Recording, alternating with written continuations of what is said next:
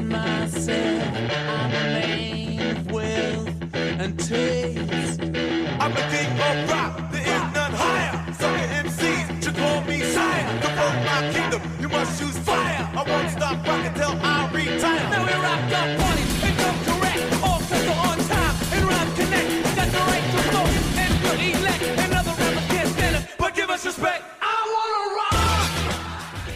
Con este mix de rock and roll damos inicio a este programa del domingo 21 de marzo de 2021.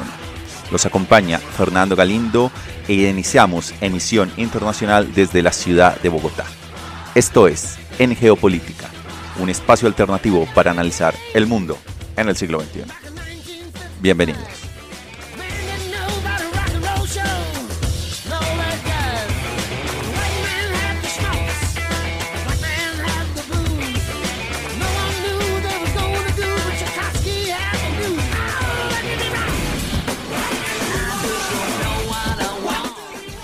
Y el programa del día de hoy nos va a llevar por una muy completa vuelta alrededor del planeta, analizando los últimos acontecimientos de la geopolítica y la política internacional de los últimos días. Y nuestra editorial iniciará principalmente desde Alaska. Desde allí estaremos haciendo el análisis de lo que ha sido esta cumbre entre China y los Estados Unidos y la abriremos con nuestra pregunta de ¿estamos en una nueva guerra fría? Continuaremos entonces con las noticias de las Naciones Unidas, un audio que hemos tomado de la página web de este organismo internacional. Continuaremos entonces con nuestra sección Lo que estamos viendo, que nos llevará a su vez a México, Estados Unidos y Mozambique. Viajaremos desde allí al fin del mundo, a Buenos Aires, Argentina, para compartir la columna que nos tiene Pablo para el día de hoy. Seguiremos entonces con nuestra sección de números duros, que nos llevará a Líbano, República Checa, China y Brasil. Posteriormente continuaremos entonces con un audio que hemos tomado del canal de YouTube Ahí les va sobre la situación política en Paraguay de los últimos días. Seguiremos igualmente con nuestra segunda editorial que nos llevará al corazón de Europa y a la lucha entre AstraZeneca y la tormenta perfecta en el contexto de la vacunación en el continente europeo. Seguiremos entonces con nuestra sección llamada Lo que estamos viendo que nos volverá de nuevo a Holanda, Taiwán, Rusia y los Estados Unidos. Y de allí viajaremos a Centroamérica para hacer un tercer análisis, nuestra tercera editorial del día de hoy que será Los migrantes en movimiento. Y concluiremos con los números duros que nos llevarán a su vez a Japón, Inglaterra, la Unión Europea, el Mercosur. Como ven, un programa que va a estar cargado de muchísimos viajes alrededor del planeta. De esta forma, vámonos entonces con nuestra editorial.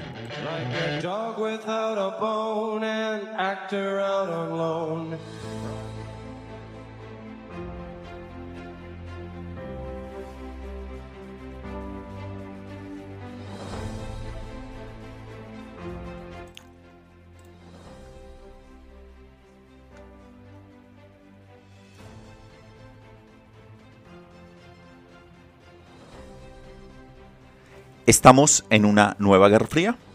Los principales diplomáticos de Estados Unidos y China se reunieron el jueves pasado en su primer cara a cara después de que John Biden asumiera la presidencia de los Estados Unidos. En medio de las crecientes tensiones sobre el comercio, los derechos humanos y la tecnología, el encuentro fue frío y no solo porque se celebrara en Alaska, sino porque cada una de las partes evaluó a la otra y dejó claras sus opiniones y se marchó. Pero, ¿una nueva guerra fría? La reciente rivalidad tiene un cierto aire del siglo XX. Se trata de una competición entre dos potencias con armas nucleares y sistemas políticos incompatibles que se desarrolla en todo el mundo en materia de comercio, tecnología e influencia estratégica. Pero esto también es muy diferente. Por un lado, la interdependencia es muchísimo mayor. Estados Unidos y la Unión Soviética casi no tenían vínculos económicos. En cambio, Estados Unidos y China intercambian anualmente más de medio billón de dólares en bienes y servicios, lo que constituye una de las tres principales relaciones comerciales bilaterales. Además, China posee las tres posee hasta un, millón, un billón de dólares en deuda soberana estadounidense y es el mayor mercado para muchas empresas de este país. Si cualquiera de las dos economías tropieza o es empujada, las repercusiones no son solo bilaterales, sino mundiales. Se trata de las dos mayores economías del mundo que representan el 30% del PIB mundial. Si la destrucción mutua asegurada entre Estados Unidos y la Unión Soviética era una cuestión de armas nucleares, la versión entre Estados Unidos y China es más el riesgo de una catástrofe económica mundial que otra cosa, de momento.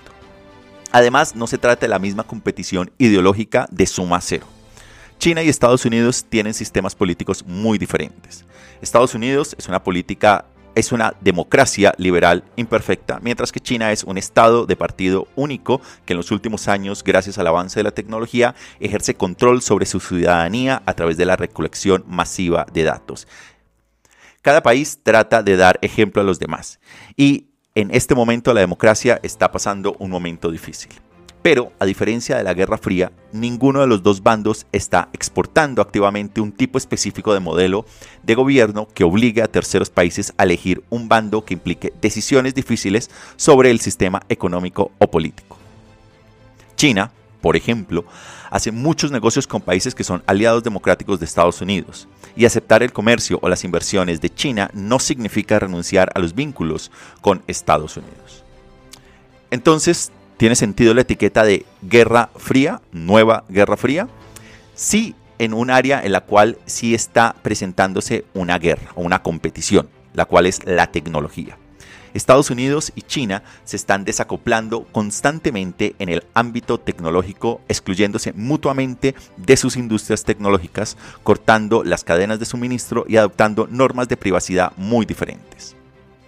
Y las cosas aquí se están volviendo realmente de suma cero. Pekín y Washington están presionando a terceros países para que elijan si quieren utilizar, por ejemplo, equipos fabricados en China para sus redes 5G o no. Existe el peligro de que Internet y la industria tecnológica mundial acaben dividiéndose en dos esferas rivales e incompatibles entre sí. La segunda área en la cual también podría decidirse que la etiqueta guerra fría o nueva guerra fría tiene sentido es en la lucha por el cambio climático. No hay ningún esfuerzo serio para reducir las emisiones, a menos que Pekín y Washington, los dos mayores contaminantes del mundo, se adhieran. Durante la Guerra Fría, la principal tarea de Estados Unidos y la Unión Soviética era evitar un conflicto que incinerara el planeta.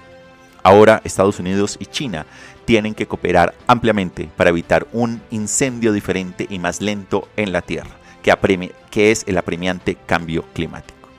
Y ese es el truco para ambas partes, descubrir cómo gestionar desacuerdos potencialmente irresolubles en cuestiones como la gobernanza, los derechos humanos, la tecnología y el comercio, sin romper la cooperación en cuestiones más amplias que afectan no solo a China y a los Estados Unidos, sino a todo el planeta. De esta manera, entonces, vamos a continuar nuestra parte inicial de este programa con el audio tomado de la, de la Organización de las Naciones Unidas en español con sus noticias para esta semana. Estas son las noticias más destacadas de las Naciones Unidas con Beatriz Barral. La alta comisionada para los derechos humanos cree que el juicio por el asesinato de George Floyd en Estados Unidos representa una oportunidad crucial y definitoria para la justicia que se ha denegado a muchas otras familias. Michelle Bachelet pidió abordar las causas del racismo durante una sesión del Consejo de Derechos Humanos dedicada a la discriminación contra los afrodescendientes. La exmandataria chilena explicó que la semana pasada se reunió con familiares de víctimas asesinadas por las fuerzas del orden. Deeply, deep, deeply Su valor y sus descripciones del impacto y el trauma continuo de perder a su hijo o hermano de forma tan repentina y violenta me afectaron profundamente. Bachelet añadió que la brutalidad y la discriminación racial continúan a pesar de que estos hechos ahora son más visibles. Para terminar con las injusticias raciales entre las fuerzas del orden, no podemos ver simplemente la punta del iceberg.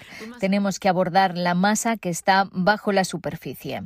El secretario general pide en su mensaje por el Día Internacional de la Eliminación de la Discriminación Racial que donde quiera que veamos racismo lo condenemos sin reservas, sin vacilaciones y sin condicionamientos.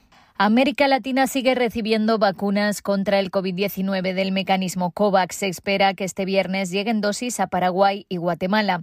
Ecuador recibió este jueves 84.000 dosis de vacunas de AstraZeneca. Otras 165.000 adicionales están previstas para entregarse a inicios de abril y habrá envíos subsecuentes hasta completar 756.000 dosis hasta mayo próximo para vacunar aproximadamente el 2% de su población. Por el momento, COVAX ha entregado más de 4 400.000 dosis de vacunas de AstraZeneca a países de la región, entre ellos El Salvador, Guatemala, Honduras, Jamaica y Perú.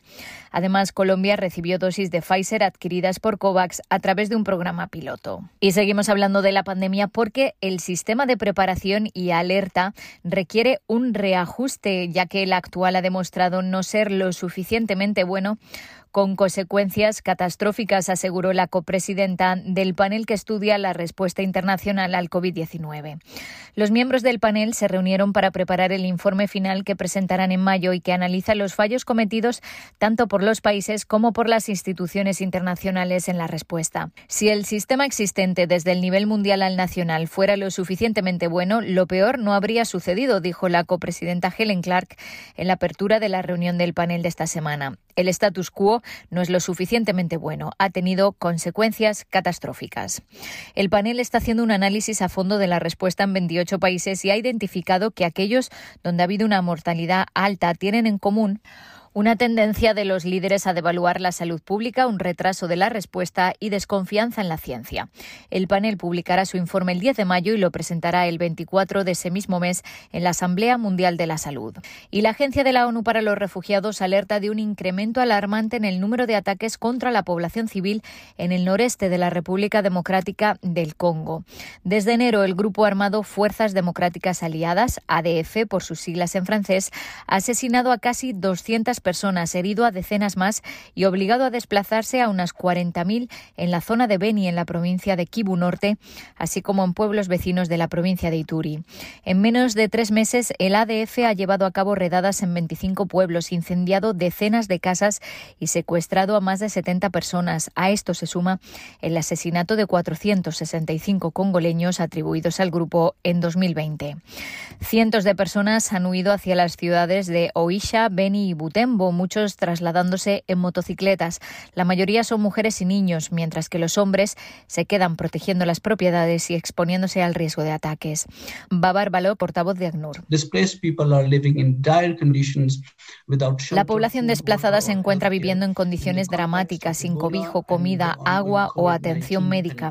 En el contexto actual, con el ébola y la COVID-19, la falta de acceso a lavabos, a agua potable, jabón o productos higiénicos para la menstruación es muy preocupante. Además, las familias no tienen suficientes materiales esenciales como mantas, sacos de dormir o cacerolas para cocinar. Hasta aquí las noticias más destacadas de las Naciones Unidas.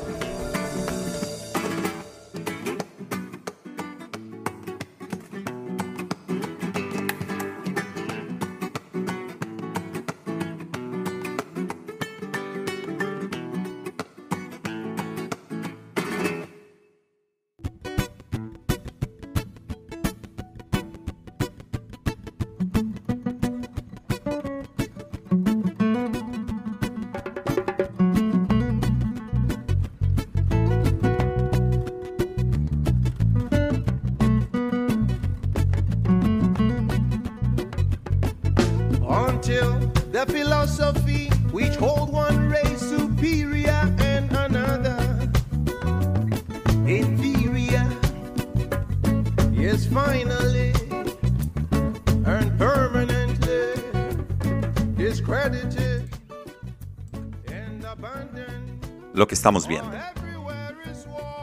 México toma medidas contra los inmigrantes que llegan a los Estados Unidos. En las semanas posteriores a la toma de posesión del presidente de Estados Unidos, John Biden, las autoridades mexicanas detuvieron a más de mil migrantes procedentes de Centroamérica que se dirigían a Estados Unidos. Biden ha prometido que su política de inmigración será más humana que la de su predecesor. Ha detenido la deportación de menores no acompañados y ha permitido que los solicitantes de asilo permanezcan en Estados Unidos mientras se tramitan sus peticiones pero ahora se enfrenta a una oleada de llegadas que, según las autoridades, es la peor crisis en la frontera sur de los Estados Unidos en décadas. El mes pasado, los agentes fronterizos estadounidenses detuvieron y expulsaron al mayor número de personas en dos años. Estados Unidos se ha comprometido a hacer más para hacer frente a la violencia y a la pobreza que empujan a cada vez más personas a huir de sus hogares en países como Honduras y El Salvador. Pero mientras tanto, la presión aumenta no solo en Washington, sino también en México que está preocupado por el gran número de migrantes indocumentados que cruzan su territorio, especialmente si son introducidos por las bandas criminales. De ahí entonces vamos a Estados Unidos, ayuda a Mozambique para luchar contra el ISIS, contra ISIS. Las fuerzas especiales estadounidenses están entrenando a marinos mozambiqueños como parte del último esfuerzo del ejército local para expulsar a los militares aliados del Estado Islámico que controlan vastas franjas del norte de la provincia de Cabo Delgado. La insurgencia ha provocado una grave crisis humanitaria. Más de 2.500 personas han muerto y más de 700.000 personas han huido de sus hogares en los últimos cuatro años, mientras que niños de hasta 11 años han sido decapitados por los insurgentes según Save the Children. Pero para Mozambique también se trata de dinero. Los insurgentes controlan un puerto clave con acceso a las lucrativas reservas de gas natural en alta mar del país mientras los países vecinos como Tanzania observan nerviosos los puntos de apoyo de ISIS a Maputo, se le, acaban las opciones.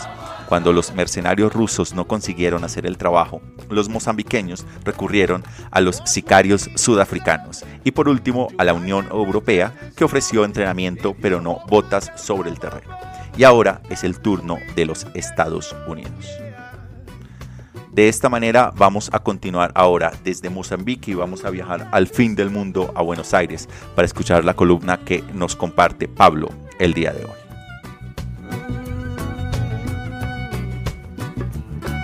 Buenas tardes a todos y todas, saludos desde Buenos Aires, desde el fin del mundo. Hoy para compartir con ustedes algunas ideas y hechos sobre el país vecino, Brasil, que está atravesando una crisis sanitaria histórica, nunca vista, nunca vivida con anterioridad. Ayer se registraron 2.815 muertes por el COVID, ya ascienden a 290.000 las víctimas fatales de la enfermedad en este país, 90.000 contagios diarios y un total de casi 12 millones de personas que han atravesado la enfermedad. Esto, por supuesto, es mirado eh, con mucha preocupación en la región, primero por lo que implica para Brasil en sí, desde ya, hay una cuestión eh, sanitaria, humanitaria tras de esto, pero también por el impacto que tiene Brasil en todo el cono sur o en toda la región. En términos económicos, cuando Brasil crece, por lo general eso derrama, cuando Brasil ingresa en recesión, eso también impacta, y en este caso, lo que se está temiendo es que eh, la gran crisis de Brasil sea un anticipo de lo que se viene como una segunda ola a los países limítrofes. Sin embargo, también es importante recordar el mal manejo específico que tuvo Brasil sobre la pandemia.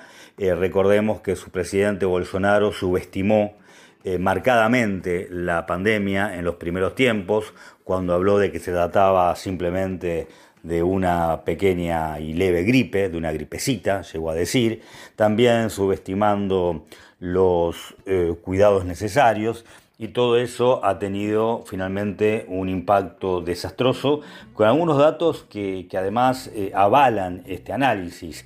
Ayer en San Pablo, eh, por ejemplo, se terminaron los tanques de oxígeno y en este momento Brasil está saliendo a comprar de modo urgente eh, oxígeno para sus pacientes.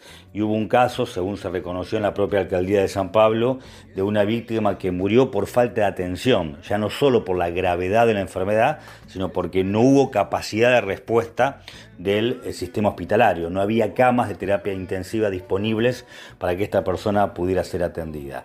En la Argentina eh, se está observando, como les decía segundos atrás, con especial preocupación, mientras aquí va muy lenta la campaña de vacunación, mucho más lento de, lo esperado, eh, pero al mismo tiempo las cifras están lejos de tener la gravedad del caso brasileño, en la Argentina, con errores, con fallos y con muchas críticas posibles, se ha logrado así todo algo fundamental, que fue darle tiempo al sistema sanitario para ganar fuerza y poder ir absorbiendo la demanda, que es lo que los números estarían indicando hasta ahora.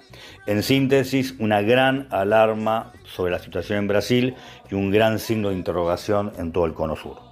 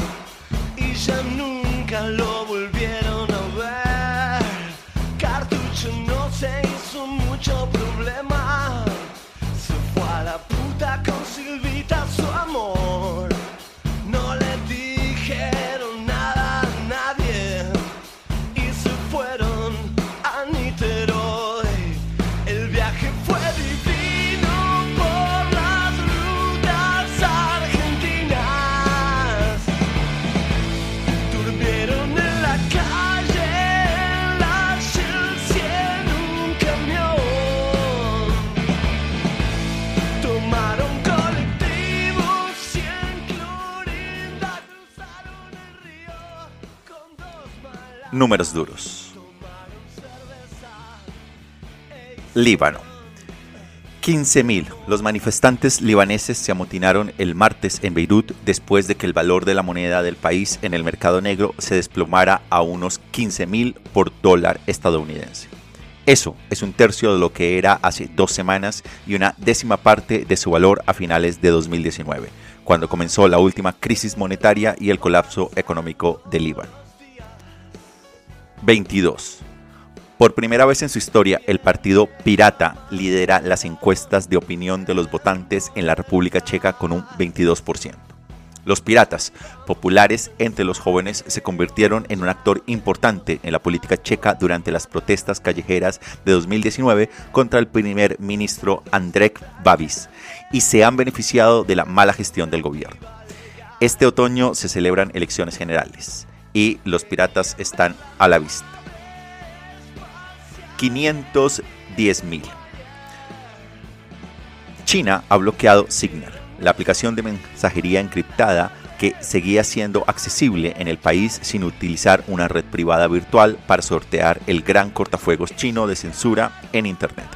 Antes de ser desconectada el martes por la mañana, Signal ha sido descargada más de 510.000 veces en China en la tienda de aplicaciones de iOS. 4. Brasil, el segundo país del mundo con más muertes por COVID, ha tenido ya cuatro ministros de sanidad desde el comienzo de la pandemia.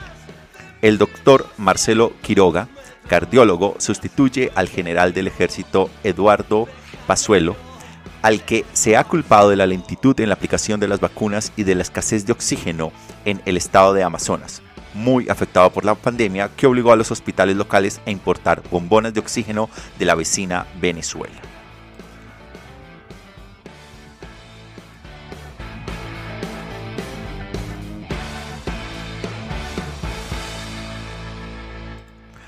Y de esta manera nos vamos con nuestro audio tomado del canal de YouTube. Ahí les va sobre las protestas en Paraguay en plena segunda ola del coronavirus. Vámonos entonces a escuchar este audio. Si algo caracteriza a la pandemia de COVID-19 es que nunca se puede cantar victoria antes de tiempo. El caso de Paraguay es un claro ejemplo. Fue uno de los países latinoamericanos menos afectados durante la primera ola, cuando casi todos sus vecinos se vieron en problemas, pero hoy se encuentra al borde del colapso sanitario con grave escasez de medicamentos, vacunas y las plazas de cuidados intensivos ocupándose a gran velocidad. La situación ha desembocado en protestas, renuncias, destituciones y cambios en el gobierno. Sin embargo, los manifestantes aseguran que no descansarán hasta que renuncie el presidente y vicepresidente. Y la crisis social y política que atraviesa ahora Paraguay puede ser una señal de advertencia para otros países de la región. Una cosa es contener al coronavirus, otra muy distinta, derrotarlo. Ahí les va.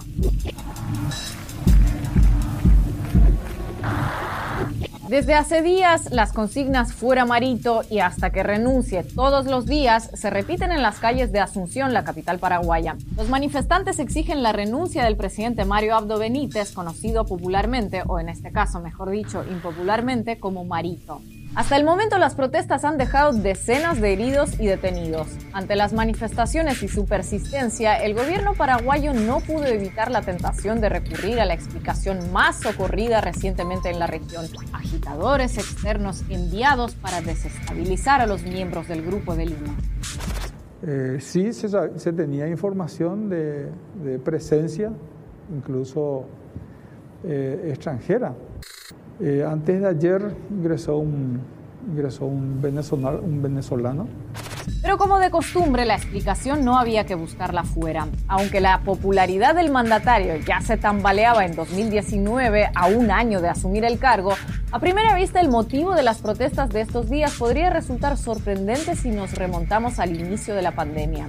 Entonces, el gobierno paraguayo fue uno de los primeros en Latinoamérica en decretar medidas estrictas que además se mostraron efectivas. Durante la primera ola, mientras todos sus vecinos, a excepción de Uruguay, mostraban cifras preocupantes, en Paraguay el número de contagios y muertes parecían propios de alguna isla perdida del Pacífico. Algunos señalaban al país y su gobierno como un modelo a imitar en la gestión de la pandemia. Sin embargo, esa realidad comenzó a cambiar entre junio y agosto de 2020, tras tres meses de fuertes medidas restrictivas, pero que se estaban volviendo económicamente insostenibles en un país con uno de los índices de empleo informal más altos del continente. Con los sucesivos cambios de fase, el incremento de casos y fallecidos siguió en ascenso. A día de hoy, el país acumula alrededor de 3.300 fallecidos y unos 170.000 casos de contagios. Un momento, Ina, si comparamos esos números con otros países en la región, tampoco es que Paraguay luzca tan terrible. En contagios y muertes, por ejemplo, está mejor que Chile o Brasil y no tan diferente a Argentina. ¿Cuál es el drama de los paraguayos entonces? Se preguntarán algunos. Pues el drama es que los paraguayos sienten que la hora de la verdad es ahora, no hace un año, y que lejos de prepararse, su gobierno dilapidó el tiempo ganado entonces, y no solo el tiempo. La chispa que encendió las protestas surgió la semana pasada con enfermeros y familiares de pacientes de COVID que denunciaban la falta de suministros en la red sanitaria pública. Algo de cierto habría en esas denuncias, puesto que poco después se produjo la renuncia del ministro de Salud, Julio Mazzoleni, el mismo que se había llevado casi todas las flores por la gestión durante la primera ola. La escasez de insumos se volvió tan grave que cuando un paraguayo enferma de COVID-19 y acude a un hospital, le ofrecen una cama y poco más. El propio personal hospitalario le dice a sus pacientes que para el tratamiento deben buscarse la vida por su cuenta porque carecen de las medicinas e implementos necesarios para combatir la infección. A efectos prácticos, hoy en día acudir a un hospital público paraguayo para tratarse el coronavirus es casi igual de eficiente que ser ingresado en la habitación de un hostal. Los precios de las medicinas que deben costearse de su bolsillo los enfermos o sus familiares son para muchos de ellos impagables. Por ejemplo, debido a la escasez, el tratamiento de un día con un sedante utilizado en terapia intensiva pasó a costar el equivalente al salario mínimo de un mes y medio. El tratamiento con atracurio durante 10 días, lo que suele requerirse, equivale al salario promedio de un trabajador paraguayo de todo un año.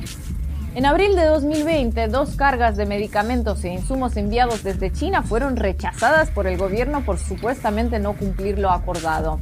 Hoy algunos se lamentan y se preguntan si aquel rechazo estuvo verdaderamente justificado. Además, en un país de 7 millones de habitantes, el gobierno solo ha logrado de momento conseguir vacunas para 2.000 personas, con la adquisición de 4.000 dosis de Sputnik V. Ante la situación desde Chile, donde la inmunización ha sido mucho más numerosa, el gobierno de Piñera se comprometió a enviar 20.000 dosis para ayudar a cubrir la demanda del sector salud paraguayo. Pero lo que terminó de caldear los ánimos de los paraguayos fueron las dudas en torno al destino de 1.600 millones de dólares aprobados al inicio de la pandemia como plan de emergencia. La mayoría, mil millones de dólares, se obtuvieron de la emisión de bonos del Estado. Para algunos ese dinero no se ejecutó o se malgastó, para otros directamente se malversó. Por ejemplo, de aquel monto, 500 millones de dólares estaban destinados al Ministerio de Salud para la duplicación de camas para terapia intensiva, inversión para insumos hospitalarios, entre otros. Según el portal oficial rindiendocuentas.gov.py, Las partidas para la adquisición de equipos y productos e instrumentos químicos y médicos apenas muestran un avance en la ejecución del 5% y el 19% respectivamente. Es más, de acuerdo a la web del Ministerio de Salud, parte importante del monto destinado a insumos no ha sido ni siquiera adjudicado por completo. En el caso de vacunas, a través del mecanismo internacional COVAX, el porcentaje por adjudicar es todavía menor. Y ojo, adjudicado no es necesariamente ejecutado, del mismo modo que firma del contrato con el arquitecto no es igual que casa terminada sea una falla en la actualización de datos en las webs oficiales, en las comunicaciones del gobierno, un retraso en las adjudicaciones o en las ejecuciones presupuestarias o algo mucho peor, lo cierto es que muchos paraguayos exigen que se les explique cómo se llegó a esta situación de colapso con cifras de contagios relativamente manejables y teniendo disponible un presupuesto especialmente destinado a atender la pandemia de algo más de 4 millones de dólares cada día durante estos últimos 12 meses. Hoy parece claro que las autoridades paraguayas tomaron medidas drásticas al inicio de la pandemia porque conocen perfectamente las profundas debilidades del tejido social y sanitario paraguayo, que muestra algunos de los peores índices en salud, educación y pobreza de toda Sudamérica. Sabían que su red hospitalaria pública no resistiría una ola de enfermos, por pequeña que ésta fuera comparada con otros países. Pero por lo visto, la estrategia de evitar el colapso inmediato no fue suficiente porque no se supo, no se pudo o no se quiso aprovechar el tiempo ganado para trabajar en evitar que se produjera meses después.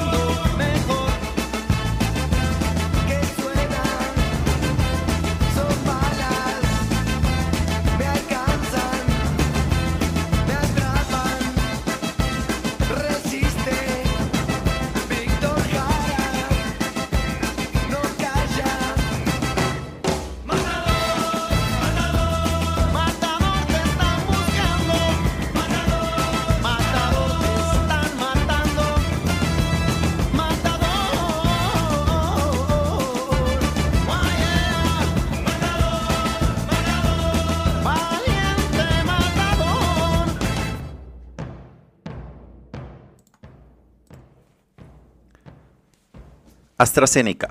una tormenta perfecta en Europa. Y es cómo entender el lío que se ha dado toda esta semana en Europa con el tema de las vacunas. La vacuna de Oxford AstraZeneca, uno de los principales salvavidas de Europa, ha sido la noticia en los últimos días. Pero, ¿cuál es la historia de fondo? La Unión Europea ha apostado por AstraZeneca para inocular a gran parte de su población y para ello compró 400 millones de dosis. Pero después de que se produjeran decenas de casos de coagulación de la sangre en personas que habían recibido la vacuna, un puñado de países europeos se movilizaron para suspender la distribución a la espera de una investigación de la Agencia Europea del Medicamento. Los críticos dicen que la medida es una reacción exagerada porque los casos están muy por debajo del número de coagulación que cabría esperar en la población general, al tiempo que advierten que coincidencia y correlación no son lo mismo. Pero a la Unión Europea lo ha estropeado. De nuevo, sería la pregunta. Bruselas ya ha sido ampliamente criticada por la campaña de vacunación que ha llevado a cabo la Unión Europea, a pesar de que cada país indudablemente ha tenido una velocidad distinta. Pero parece que no ha aprendido de los errores del pasado y de nuevo ha dado una serie de pasos en falso en las últimas semanas. Al principio, algunos países de la Unión Europea restringieron la vacuna de AstraZeneca a los menores de 65 años, alegando la falta de datos sobre seguridad y eficacia.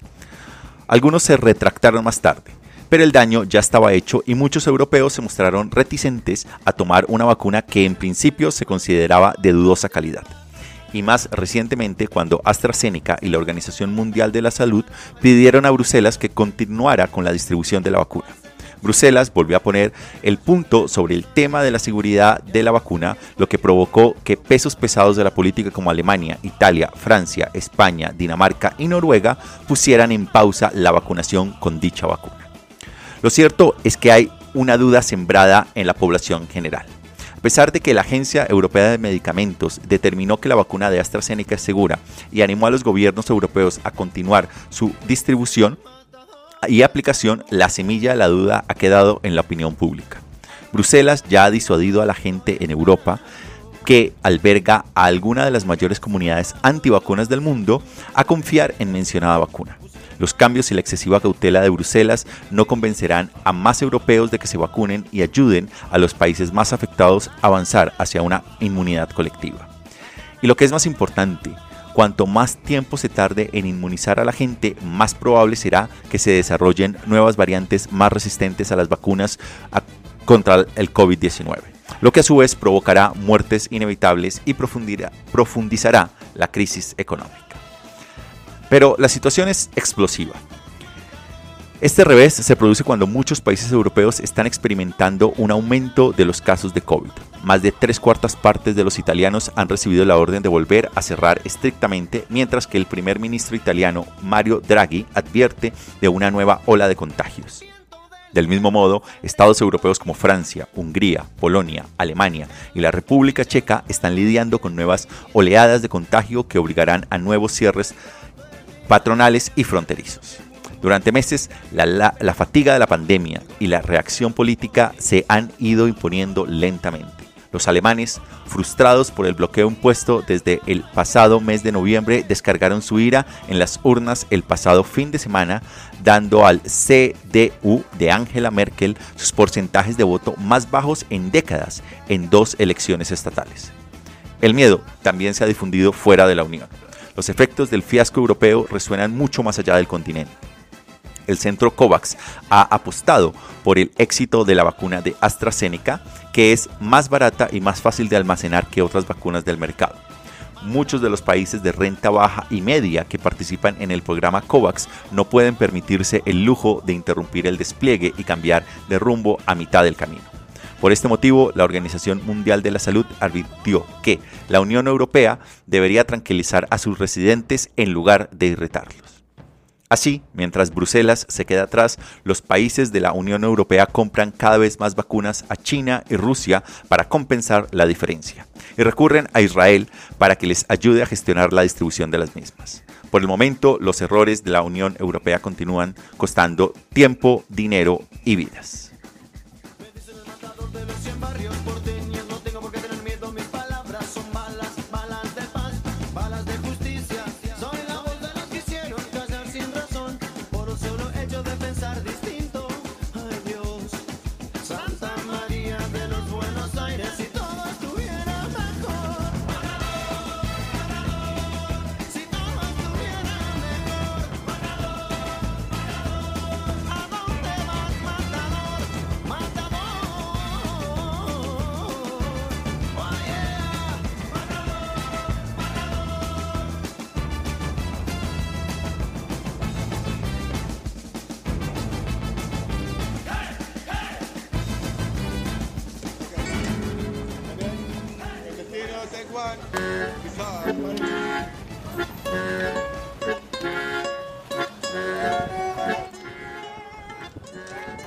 Lo que estamos viendo.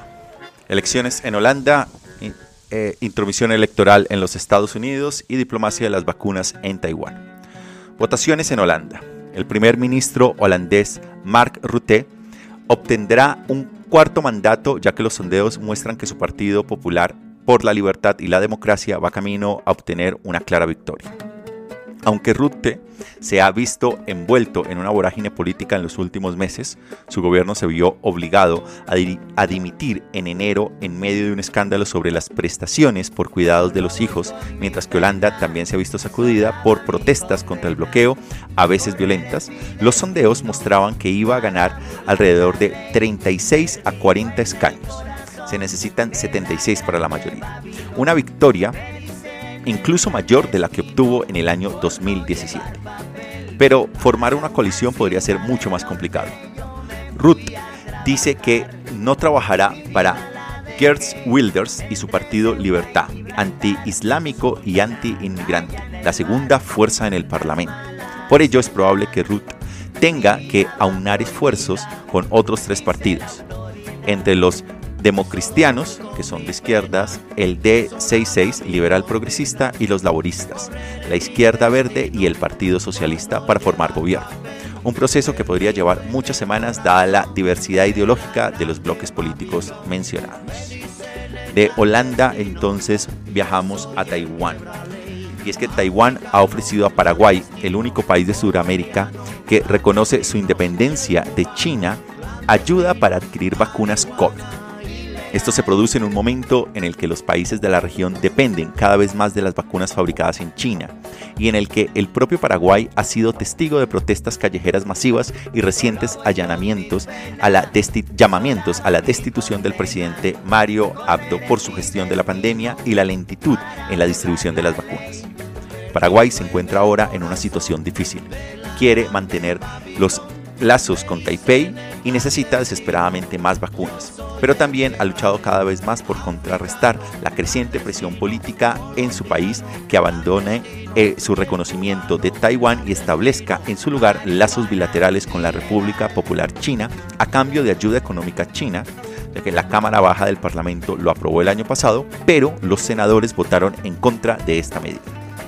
Estamos atentos entonces a ver cómo se desarrolla todo esto y si Taiwán puede ayudar a Paraguay a encontrar suficientes vacunas para evitar que China venga a salvar el día y conquistar el último reducto en Sudamérica a través de la diplomacia de las vacunas. Y desde Paraguay y Taiwán vamos ahora a los Estados Unidos y es que la inteligencia estadounidense cree que Rusia intentó influir en el resultado de las elecciones estadounidenses del pasado 2020 con la esperanza de asegurar otra victoria de Donald Trump. Un nuevo informe del gobierno estadounidense también señala que Irán trató de ayudar a Joe Biden a superar la línea de meta, quien ha dicho que quiere volver a entrar en el acuerdo nuclear con Irán del año 2015, y que China consideró incluso la posibilidad de inmiscuirse en la votación, pero finalmente decidió no interferir para evitar el retroceso. Aunque ni las acciones de los rusos ni las de los iraníes fueron suficientes para afectar el resultado, según los estudios de inteligencia de Estados Unidos, todavía hay mucho de lo que preocuparse. En primer lugar, está claro que los intentos de intromisión extranjera en las elecciones estadounidenses han llegado para quedarse. Además, también es evidente que Rusia considera que los beneficios de avivar las llamas de la división política en Estados Unidos, tratando de influir en los votantes estadounidenses, son mayores que el riesgo de más sanciones estadounidenses. De cara al futuro, la responsabilidad recae en el gobierno de Biden y en el Congreso de los Estados Unidos para salvaguardar las futuras elecciones, sabiendo que las potencias extranjeras seguramente volverán a tratar de influir en los votantes estadounidenses.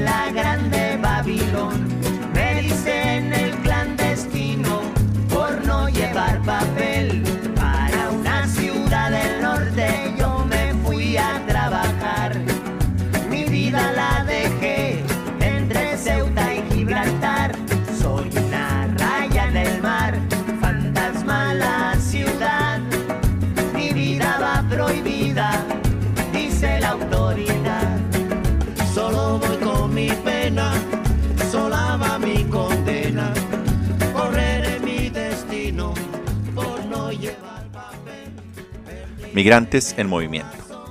Estamos a punto de encontrarnos con más individuos en la frontera sur que en los últimos 20 años. Estamos expulsando a la mayoría de los adultos solteros y a las familias.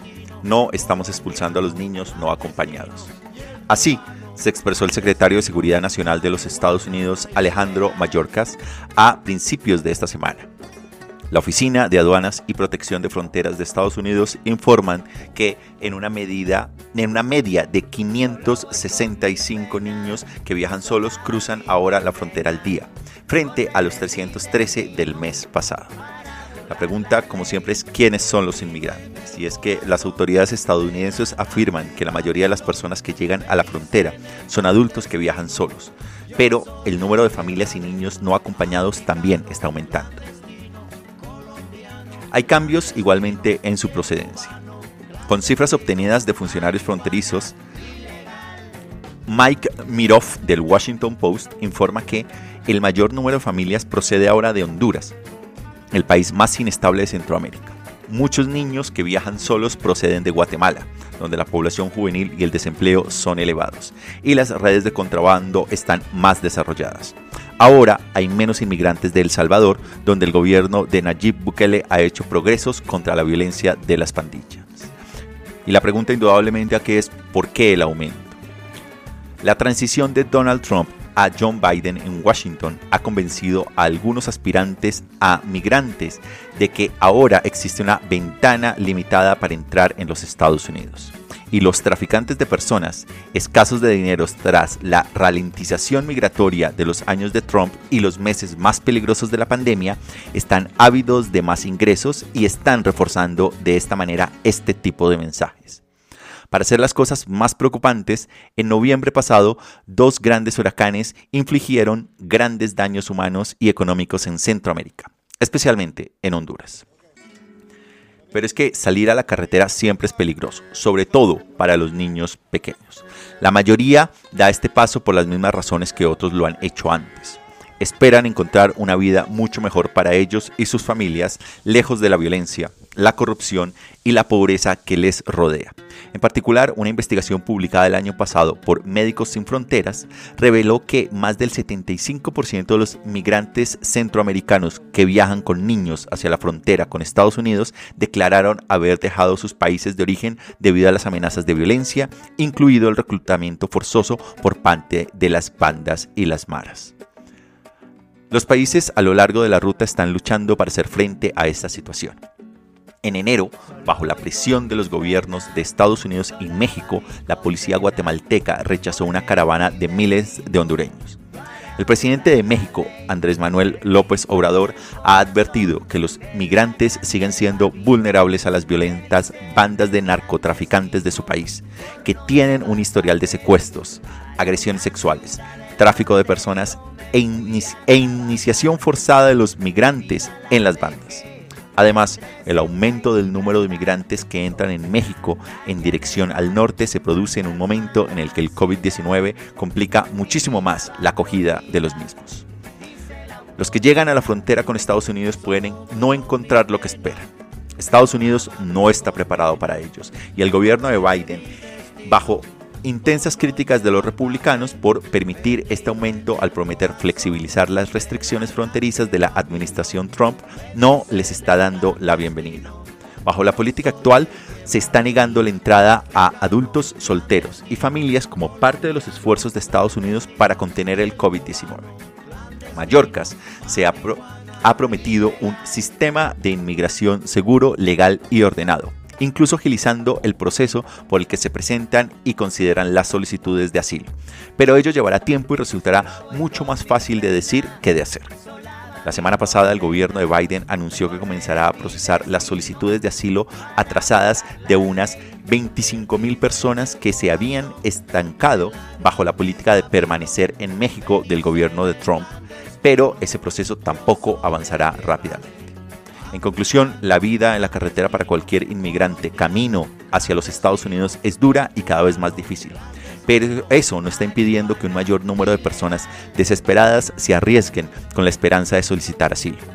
Y aunque lejos de las esferas del poder y de la geopolítica regional, los migrantes se ven en cada frontera que atraviesan, presos de relaciones de poder que inevitablemente determinan su futuro.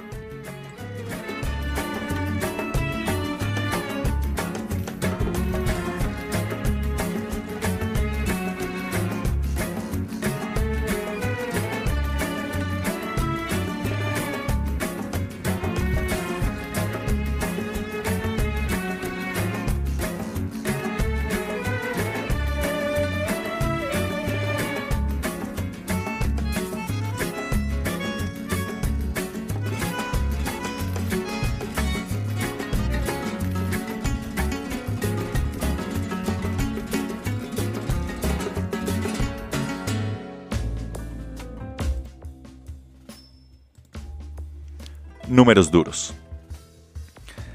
13. Un tribunal japonés dictaminó por primera vez que la falta de reconocimiento del matrimonio entre personas del mismo sexo por parte del gobierno es inconstitucional después de que 13 parejas homosexuales presentaran demandas coordinadas en febrero de 2019.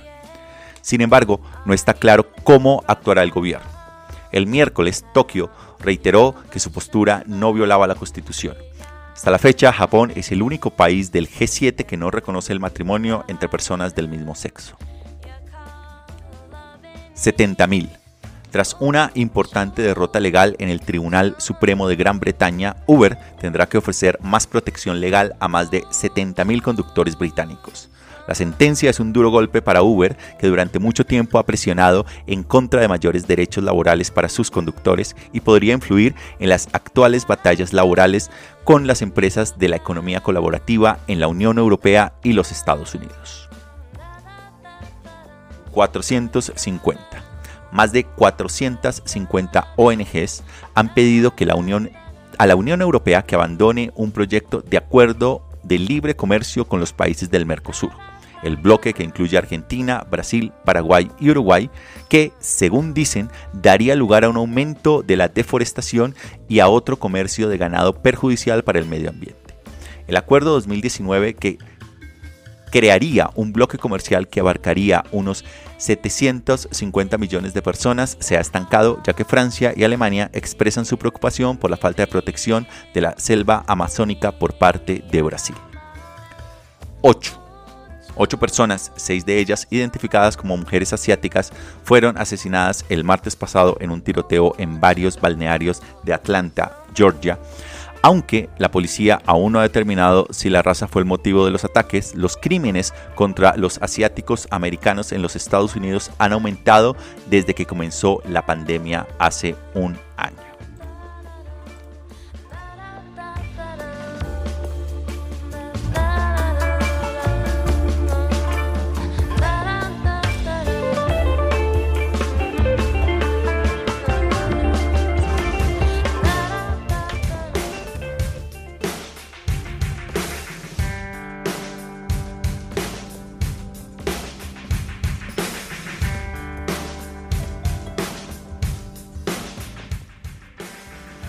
De esta manera nos acercamos al fin de esta edición del domingo 21 de marzo de 2021 de este programa de En Geopolítica.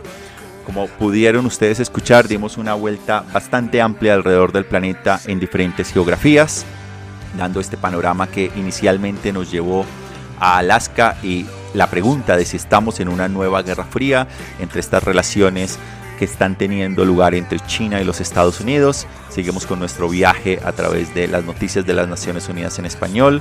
Viajamos posteriormente a México, Estados Unidos y Mozambique. Compartimos la columna de Pablo desde Buenos Aires, Argentina. Continuamos con este viaje que nos llevó con nuestros números duros a Libia, República Checa, China y Brasil. Tomamos un audio del canal de YouTube Ahí les va sobre la situación política en Paraguay. A su vez estuvimos con nuestra segunda editorial que nos llevaba a AstraZeneca y la tormenta perfecta en Europa. Lo que estamos viendo en su segunda parte nos llevó a su vez a Holanda, Taiwán, Rusia y los Estados Unidos. Nuestra editorial nos llevó posteriormente a Centroamérica y los migrantes en movimiento. Y los números duros terminaron de dar este panorama internacional a su vez en Japón, Inglaterra, la Unión Europea, Mercosur y Atlanta. De esta manera entonces cerramos esta edición invitándolos a que nos sigan en nuestra página web, en, en página web, eh, en Facebook, en Geopolítica. También van a poder ustedes encontrarnos en el canal de eh, iVox, en la página iVox, en Geopolítica también. Les invitamos allí a que también se suscriban. A cada vez que ustedes se suscriben, si por algún motivo no han podido atender este programa en eh, vivo, pueden ustedes encontrar todos los programas emitidos una vez hayan sido transmitidos. También para que nos sigan en nuestra cuenta en Twitter y Telegram arroba en geopolítica.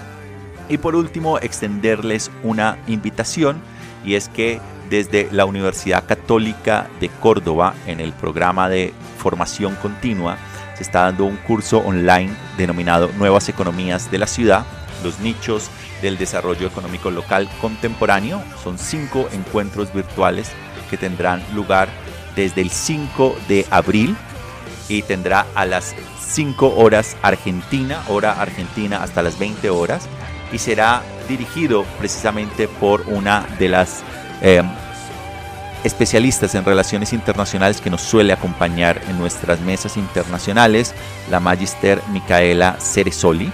Y este es un curso dirigido a personas en el ámbito de las ciencias políticas y las relaciones inter- internacionales interesadas en el desarrollo, funcionamiento de de la gestión pública y el público en general que pueda encontrar el tema de nuevas economías de la ciudad, nichos de desarrollo económico local contemporáneo interesante. De esta manera, si ustedes les interesa, pueden buscar esta información en consultas eh, e inscripciones a través de la página web de la Universidad Católica de Córdoba em, para que ustedes puedan igualmente inscribirse. De esta manera entonces cerramos esta edición internacional desde la ciudad de Bogotá.